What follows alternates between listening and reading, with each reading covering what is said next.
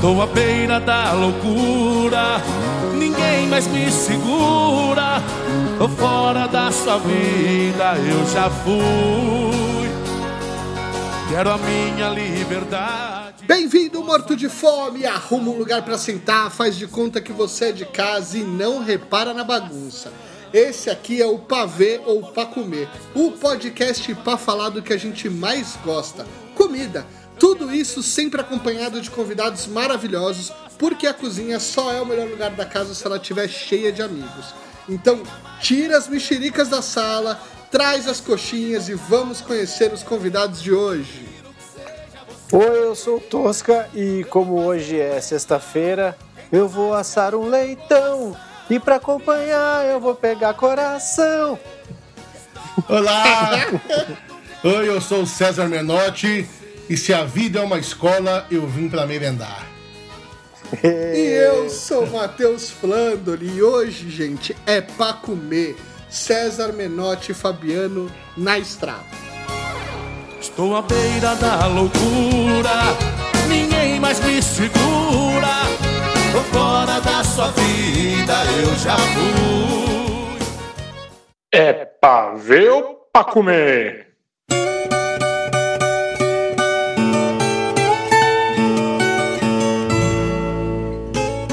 Mortos de fome, aqui não estamos falando da estrada do amor, não. Que amor não enche a barriga de ninguém. É hora de pegar a viola, ouvir o modão e cair na estrada Brasil afora e descobrir que a vida de um músico não é feita somente de 35 toalhas brancas. Tem muito perrengue por aí e muito perrengue culinário. Por isso, trouxemos aqui um artista que entende e respeita a importância da comida. César Menotti, que honra, cara. Muito obrigado por participar do nosso podcast. A honra é toda minha, obrigado pelo convite, ainda mais para falar de um tema que, modéstia à parte, eu domino. Ah, que maravilha. Ó, é claro que comida é um assunto que agrada, né? A gente já vi você aí em outras entrevistas sempre é, falando que foram bom de garfo desde cedo, certo? Pra mãe de vocês, assim como a minha, criança feliz era criança mastigando? Exatamente, né? A gente tinha aquela avó, mãe até mesmo, mas a avó tinha aquela coisa de olhar pra gente, você tinha que estar tá rechonchudo, você tinha que estar tá rosado, né? Pra você estar tá bem. Exatamente. Tá lindo, tá rosado, eu já ouvi. Esse guri não tá rosado, eu já ouvi também essa, essa versão.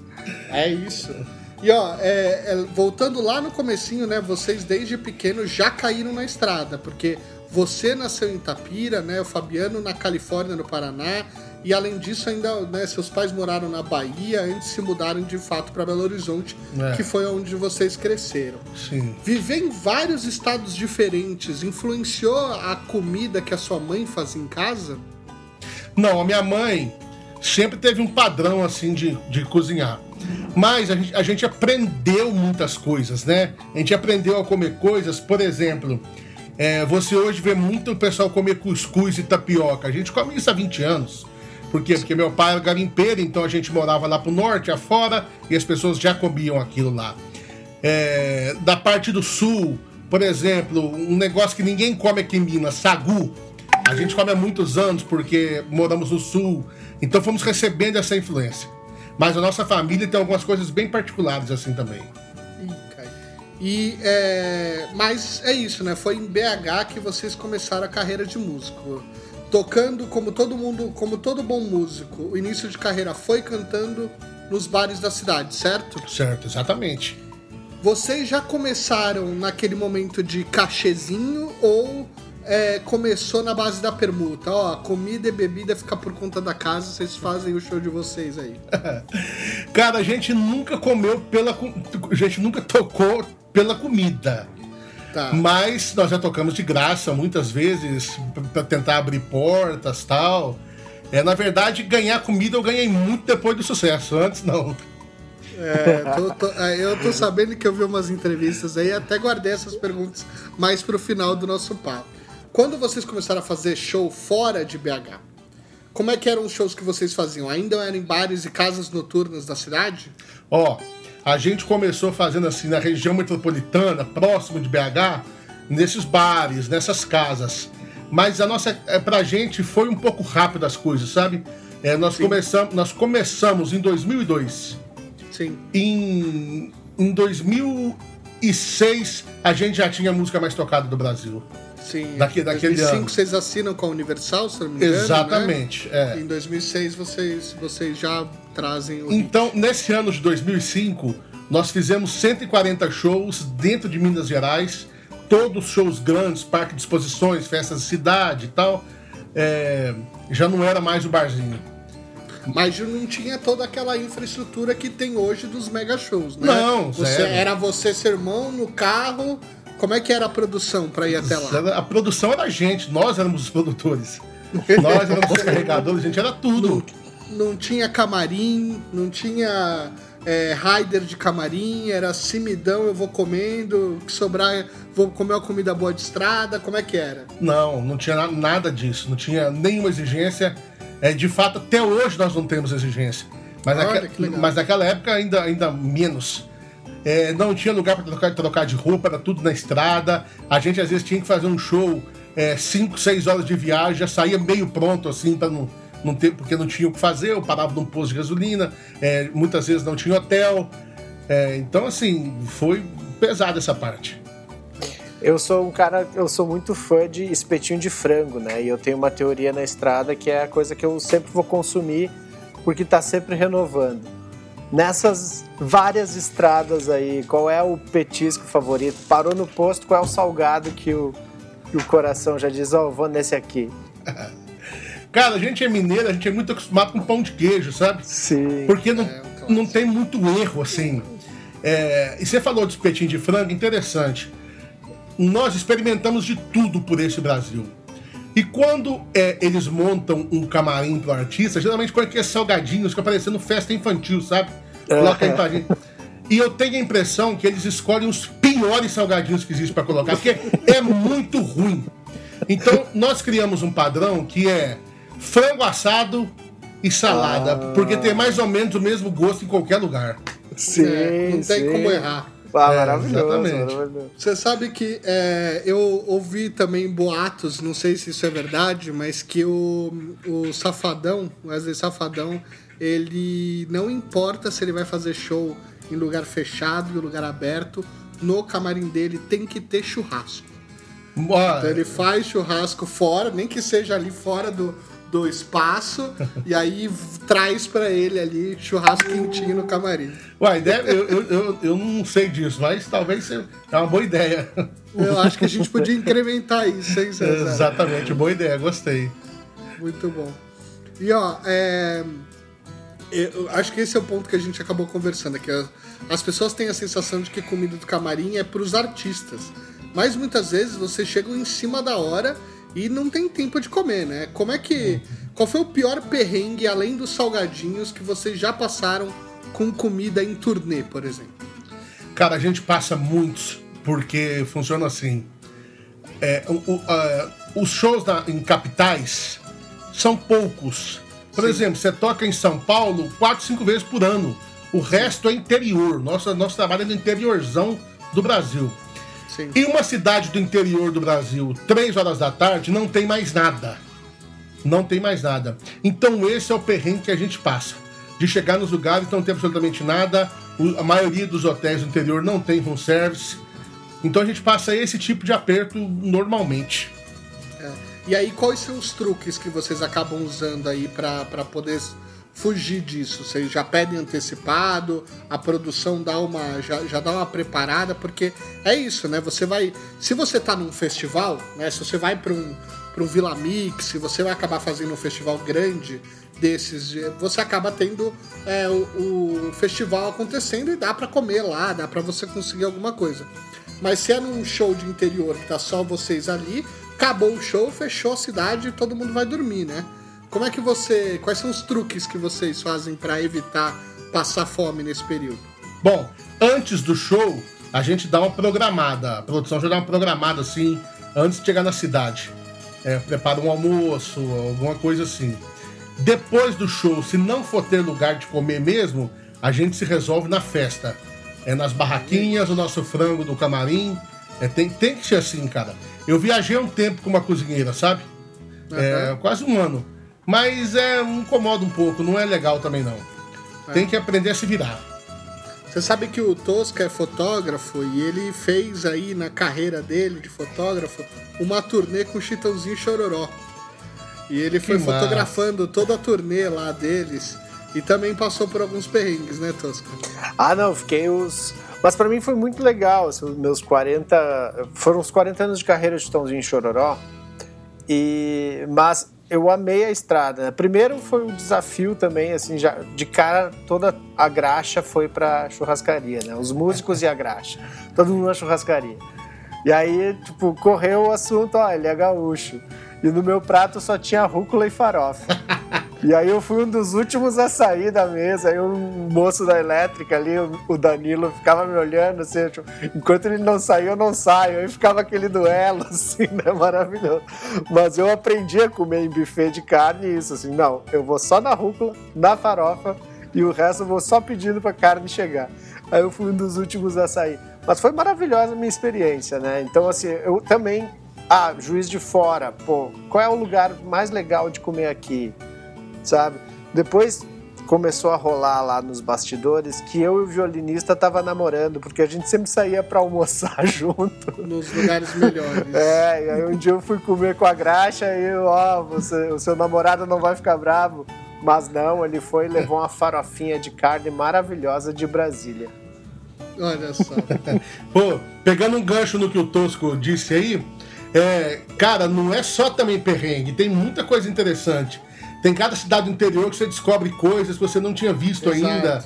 É res- restaurantezinhos assim, lugar é, inóspito que você fica chocado com aquela qualidade de comida. Acontecem surpresas boas Eu ia também. te perguntar isso agora, que não é só do perrengue que a gente vive, né? O que, que você conheceu? Você viajou o país inteiro, viajou ainda pra fora do país, a gente ainda vai falar de fora, mas do Brasil, aquilo que você de repente comeu e que você tem essa lembrança de que foi incrível essa experiência.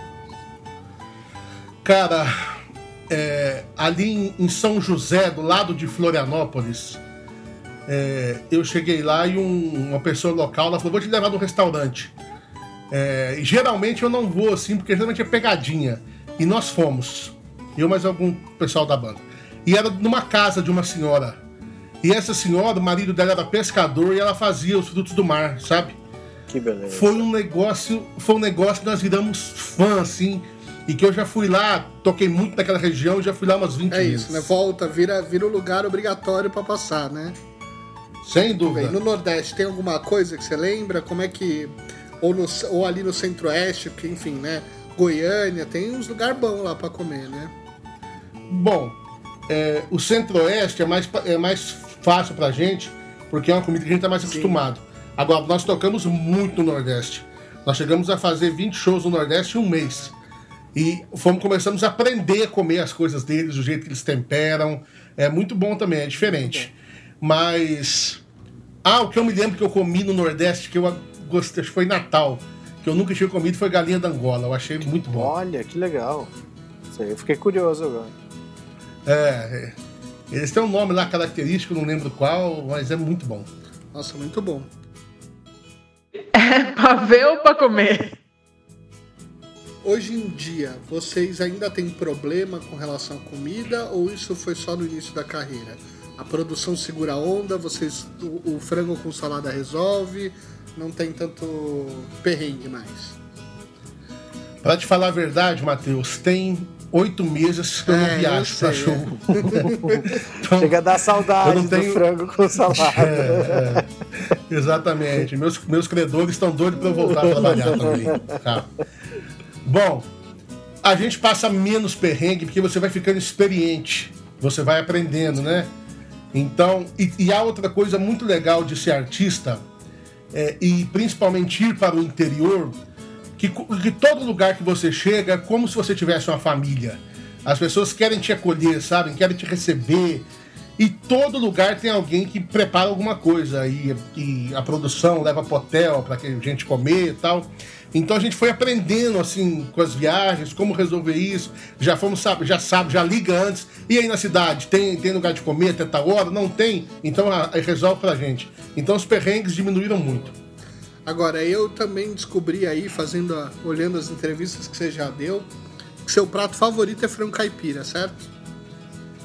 Exatamente. Fora da sua casa, fora de BH, então, pelo menos. Pelo país, qual que é o melhor frango caipira pra você? Putz. Ou é uma coisa que você só come em casa? Não, é porque o jeito que a gente faz é diferente. É muito assim, exclusivo. Conta, conta o segredo da É. família. Ó, tem que ser frango, novo, e ele tem que ter o pé e debaixo da asa tem que ser ama- amarelo. E ele tem que ser refogado, ele não pode ser ensopado assim, cheio de líquido, Sim. sabe? É, então nós temos um jeito de fazer. Mas eu já comi frango bom no interior de Minas. É, eu gosto muito do frango goi- goiano, lá de Goiás. O que, que tem de diferente lá? Açafrão, Ah, deixar mais amarelinho ainda fica ótimo. exatamente. Boa, muito bem. E é, é isso, né? Acho que vocês não só fizeram um turnê pelo Brasil, mas já fizeram algumas turnês internacionais. Qual que é a diferença, vamos dizer assim, obviamente depois vocês já se consagraram aqui, mas qual que é a experiência de fazer show lá fora? Tem outros perrengues culinários ou foram só boas experiências? Não, já tivemos perrengues culinários também. É, A maioria, a gente viaja pra fora todo ano. A gente faz pelo menos uma turnê, mas normalmente fazemos duas. E 90% dos shows que a gente faz fora do país é para brasileiro. Claro.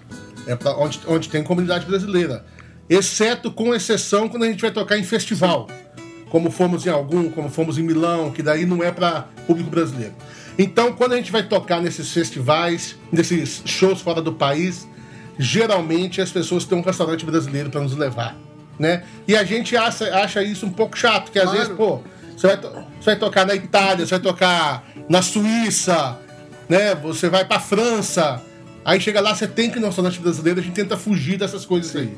Mas e teve, e teve alguma coisa nessas viagens internacionais que foram uma surpresa positiva, como foi ali perto de Floripa? Cara, teve, teve sim. é, ali em. Nós fomos tocar em New Jersey. E lá, lá tem muito brasileiro, mas tem mais português do que brasileiro. E nós fomos procurar no. Joga no, no, no, no, aplica, no GPS, né, procurar um restaurante para comer. E achamos um restaurante português lá, cara. Sem brincadeira, já voltei lá umas 20 vezes também. E toda vez que eu vou para os Estados Unidos, hoje a gente vai mais, nós temos negócio na Flórida, mas a gente arranca da Flórida, vai lá pro norte para comer nesse restaurante. Nossa, que delícia.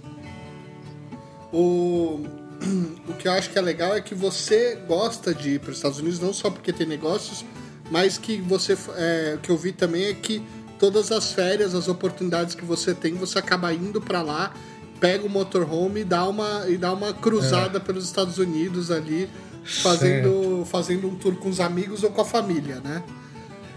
É, exatamente. Porque na verdade o negócio é de motorhome, É, né?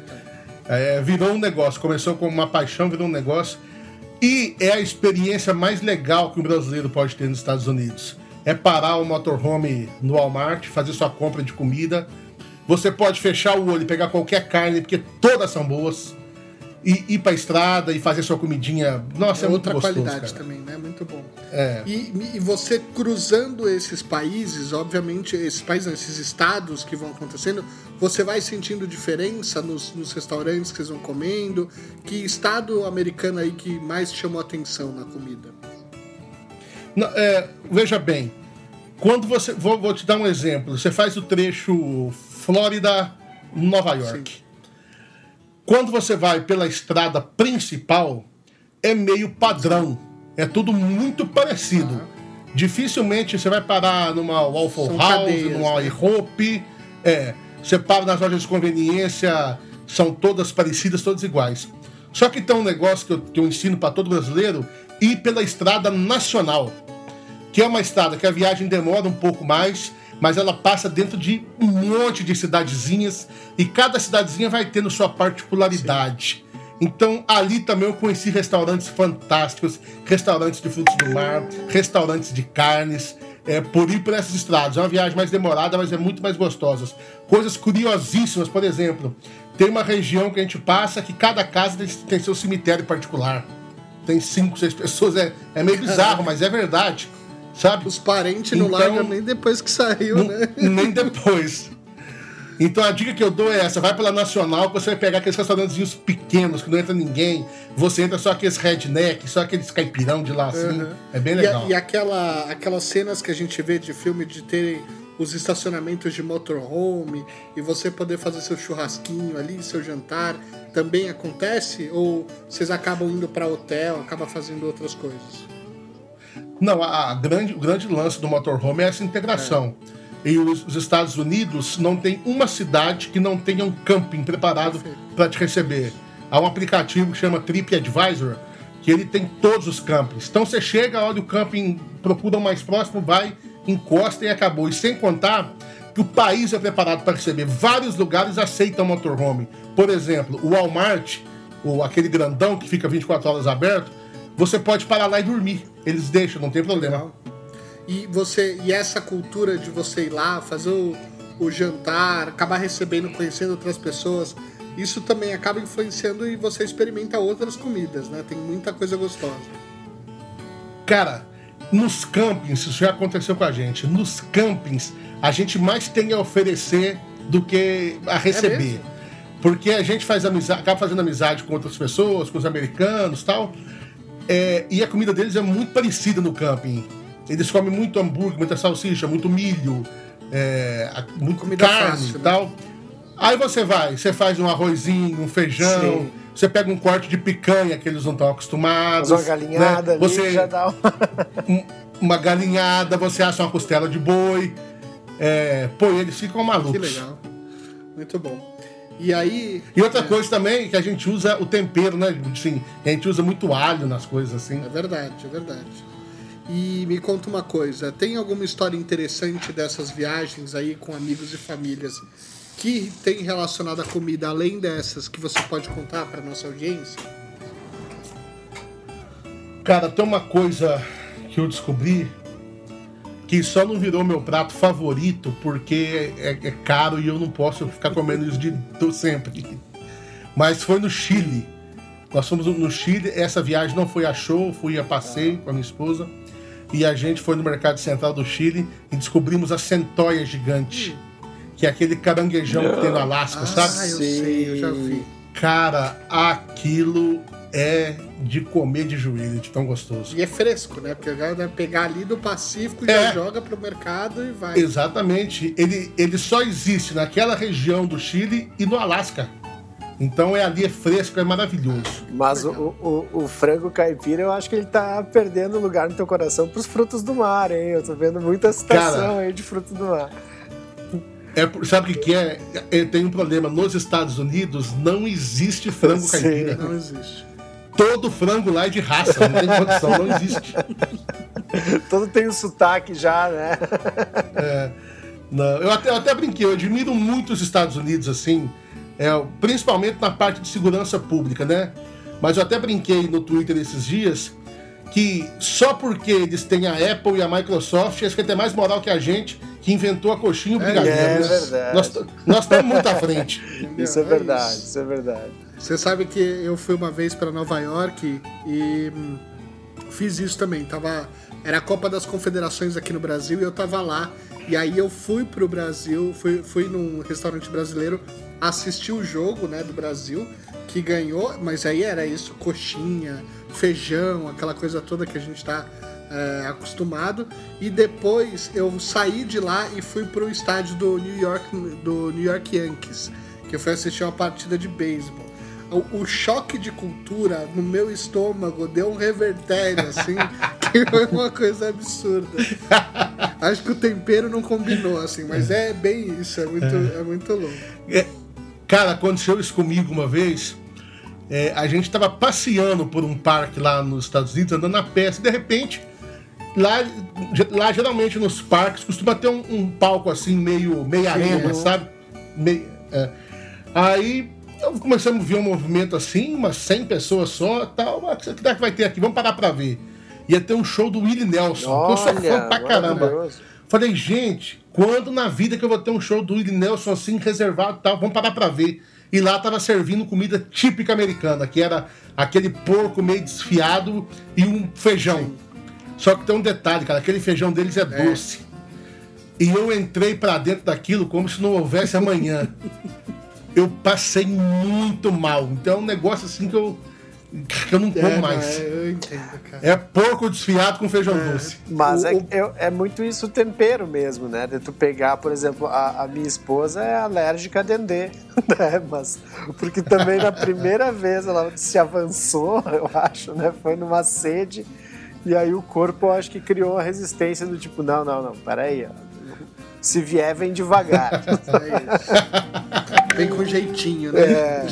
Com certeza. Ô César, e agora assim, quando vocês já estão aí no, no momento de carreira que estão entrando nos festivais, os shows e tudo mais, é, fiquei sabendo que você no palco elogiava as comidas do, do, do, do festival e de repente começavam a aparecer recebidos, né? Tipo, bem blogueira, recebidos no camarim. Conta pra gente como é que era essa ideia. Isso hoje é muito comum por causa do Instagram, Sim. né? Só que na minha época não era. Eu sou precursor É um disso daí. vanguardista. Com muito orgulho. Eu sou um vanguardista. Eu inventei esse negócio de Exato. recebidos. Por- porque eu chegava. Um, um dia, eu, eu sou muito alucinado por churros. Ah. É o meu doce favorito. É o doce É favorito pra mim. Tem que comer o de Santa Maria E- no Rio Grande do Sul, hein? Melhor show. Pô, tem. bom saber, bom saber. Mas aí, em um determinado show, tinha uma barraca de churros, cara. E aquilo tava me tentando, sabe? Eu só conseguia olhar para aquilo durante o show todo. E eu resolvi elogiar. Eu falei, olha, o doce que eu mais gosto é o churros, e ali tem uma barraca de churros que deve ser maravilhosa. Gente do céu, eu tô sentindo o cheiro daqui e tal. Acabou o show, tinha uns 50 churros no camarim de presente. Imagina a Aí eu quantidade de gente que não deve ter sido influenciada de falar, é verdade, eu vou comprar um churros. E foi lá. Mas aí eu descobri que isso funcionava. Aí, come- aí quando eu ia tocar num show, e festa do interior tem muito negócio de barraquinha, sabe? Eu, eu já fazia, eu já chegava, eu já fazia assim, um mapeamento. É, ali é sanduíche de pernil, ali é tropeiro, ali é cachorro-quente, eu- hoje eu quero o quê? Tropeiro. Aí eu elogiava, ó, quero dar os parabéns pra barraca aqui do tropeiro tal, que é o melhor tropeiro que eu já comi, é top demais. Aí antes de acabar o show, vai lá e pega um, hein, moçada, acabou. Acabava o show, o camarim tava cheio de tropeiro. Eu descobri que isso funcionava e comecei a fazer essas permutas durante o show. Só que só começou a ficar feio, sabe? Começou a ficar demais. Aí pediram pra eu parar. Falaram, não, César, fala o que você quer, a gente vai lá e compra, porque tá ficando chato isso. Poxa, é o melhor. co- eu Vou, vou olhar, eu já tenho o frango e já tenho a salada. Deixa eu ver o que eu vou combinar essa noite aqui pra não. Cara, nós fomos tocar em. é, no Rio Grande do Sul. Eu não tô me lembrado o nome da cidade. São Borja. São Borja, terra do meu E- pai. Olha aí, coincidência. Em São Borja, eu fiz um elogio pros caras. Eles nos deram um, um costelão de chão inteiro e um carneiro inteiro. beleza. Acabou o show, tava lá, cara. E já trouxeram umas facas de presente. Uma faca pra cada um. Vocês metem a faca aí. Nossa Que Senhora. coisa boa. É isso, entendeu? O precursor, né? Que inaugurou essa influência, essa permuta e recebidos aí. De comida, Não, sim. e- e de uma maneira, é. Da melhor, melhor recebido, né? Pô, chegar, abrir o Tá camarim e encontrar churros. lindinho. Não, isso é, isso é vida. né?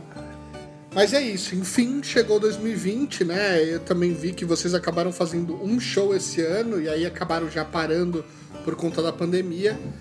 E a gente não pode mais viajar e nem fazer shows, né? Vocês estão ficando em casa é, e como um passe de mágica, o César Menotti traz e cria esse influenciador fitness que agora né, traz na, na internet as melhores frases já existentes em relação à comida. E esse é o programa do pavê para comer, ou seja, é exatamente esse o espírito que a gente gosta de provocar aqui. E como tá sendo essa experiência para você, César?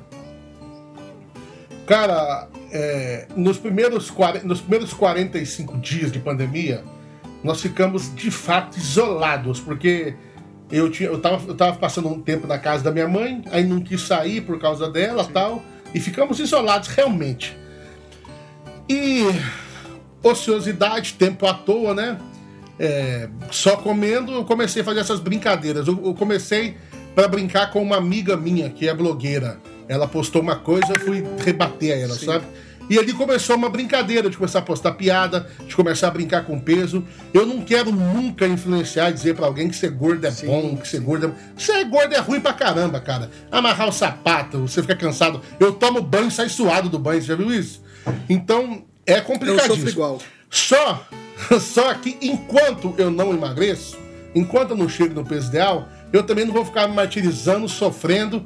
Eu vou brincar com o meu problema, vou me divertir com isso, tirar sarro e pronto. Algumas pessoas se incomodam, se chateiam, outras acham o máximo e vamos É, o bom é que a maioria acha o máximo e é, tá sendo É, divertido, com né? certeza. O, o, que eu acho que é, o que eu acho que é legal nesse processo como um todo é porque a gente também aqui adora falar sobre comida, né? E existe uma, uma certa, às vezes, a ditadura do, do, do bem-estar, do healthness ou até do veganismo, né?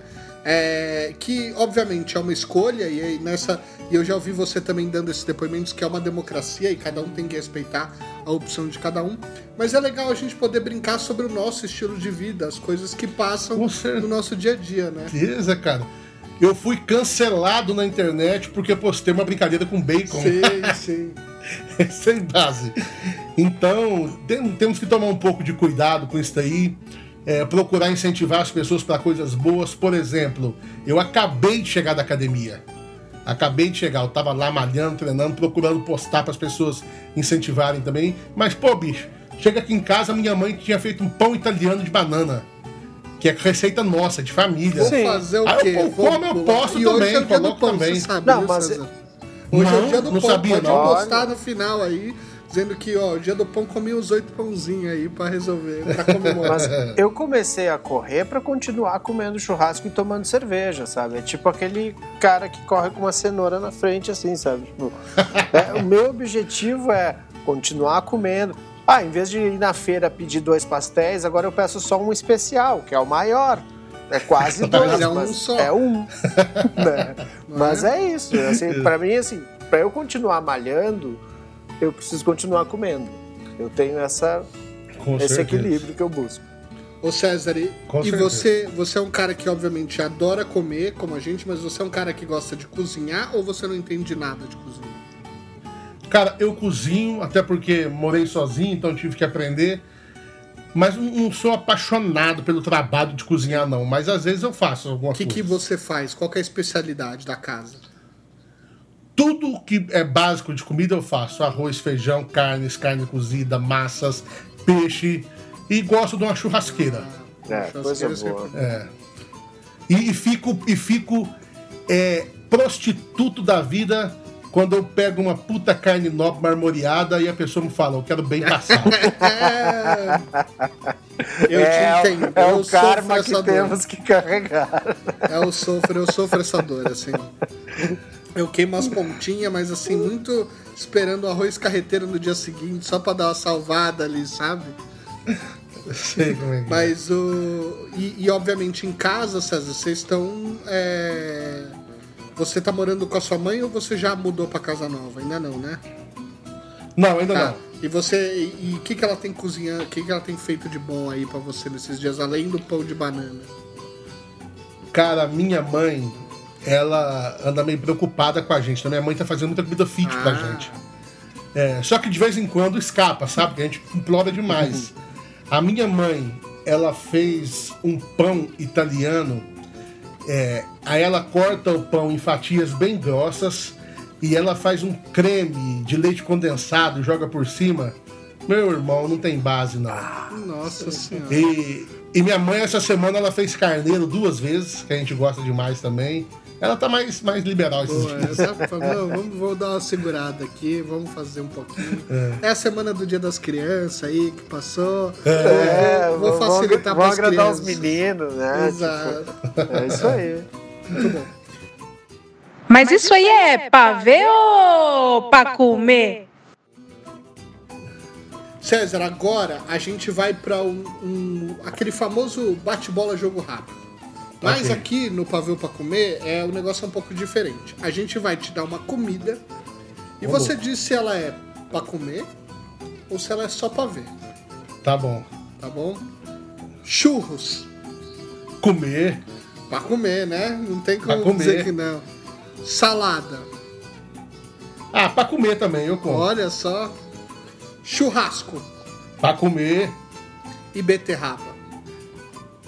pra ver. Pra ver. E pra atingir também, né? Pra atingir também, né? Fazer uma camiseta aí, moderna. Tem muito gosto de terra, né? Eu não, não sou fã. É, meio estranho. É, coxinha, Pra comer. estrogonofe. Pra ver. Olha só, é mesmo? Você É, não gosta não de estrogonofe? Sou chegado, não. Olha só, o que, que, não te, o que, que você não gosta? É muito molho com arroz? Ah, não, sei lá, não, não, não sou muito chegado, não. Muito bem, muito bem. Cerveja. Pra ver, porque eu não bebo, cara, acredita? É, eu sei, por isso que eu coloquei essa aqui. Essa é a pegadinha. Essa é a pegadinha. Bacon Pra comer. e tapioca. Olha, se não tiver outra coisa na face da terra, Então, pra comer. ver, né? Vamos botar pra ver, porque tem É, opção, pra ver, tem pra opção. ver, vai. E suco detox. Pra ver. Muito bem. Pra ver bem Pra ver longe. bem de longe, né? É. César, ó, o papo tá muito bom, mas a nossa turnê já tá chegando ao fim aí. É, quer dar um recadinho final aí pra nossa audiência? Falar um pouquinho do que vocês têm aí programados pro final do ano? Bom, primeiro eu quero deixar um beijo carinhoso pra você e pro Tosco. Foi um prazer imenso participar aqui. Um podcast tão divertido, falando desse assunto aí, contando um pouco da minha rotina na estrada. É, bom, pro final do ano, estamos torcendo para que as coisas voltem ao normal. Não, não por mim e pel- não pelos artistas, por mim e pelo Fabiano. Porque a gente somos a ponta da linha. Então, se a gente precisar ficar parado esse ano, a gente fica. Se precisar ficar parado do ano que vem, a gente fica. Porém, tem uma galera que tá por trás dos bastidores que eles dependem que o show. É, como o, o- o Tosco disse, é a turma da graxa. Isso, é. Como ele- eles dependem que o show aconteça para eles sobreviverem. Eles trabalham num show hoje para pagar o que comeu ontem.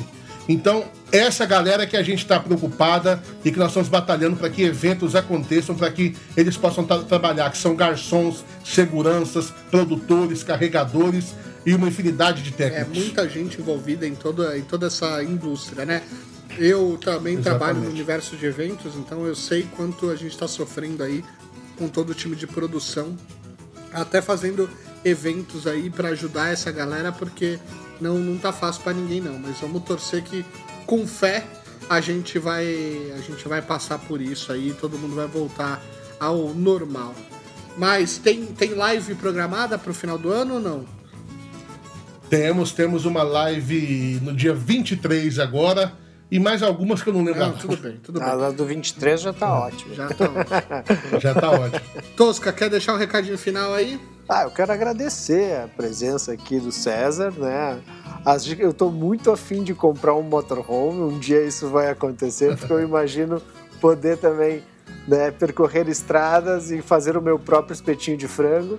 Então, cara, obrigado pela presença, obrigado pelas histórias, dividir aí com a gente. Matheus, obrigado mais uma vez e um beijo pra nossa audiência aí. Muito bem. Pra você que nos ouviu até aqui, não esquece de seguir o podcast lá no Instagram, é no arroba Podcast. Conta o que você achou desse programa, interaja com a gente por lá, vamos continuar essa conversa. Esse episódio vai ficando por aqui, até a próxima, tchau. de saudade. Sei que custa dominar o coração. Mas meu amor não dá mais pra você. Tanto faz, eu me entrego, já fui. Eu quero a felicidade, saber na verdade quem gosta de mim. Eu vou fazer um leilão pelo meu coração. Me ajude a voltar a viver. Eu prefiro.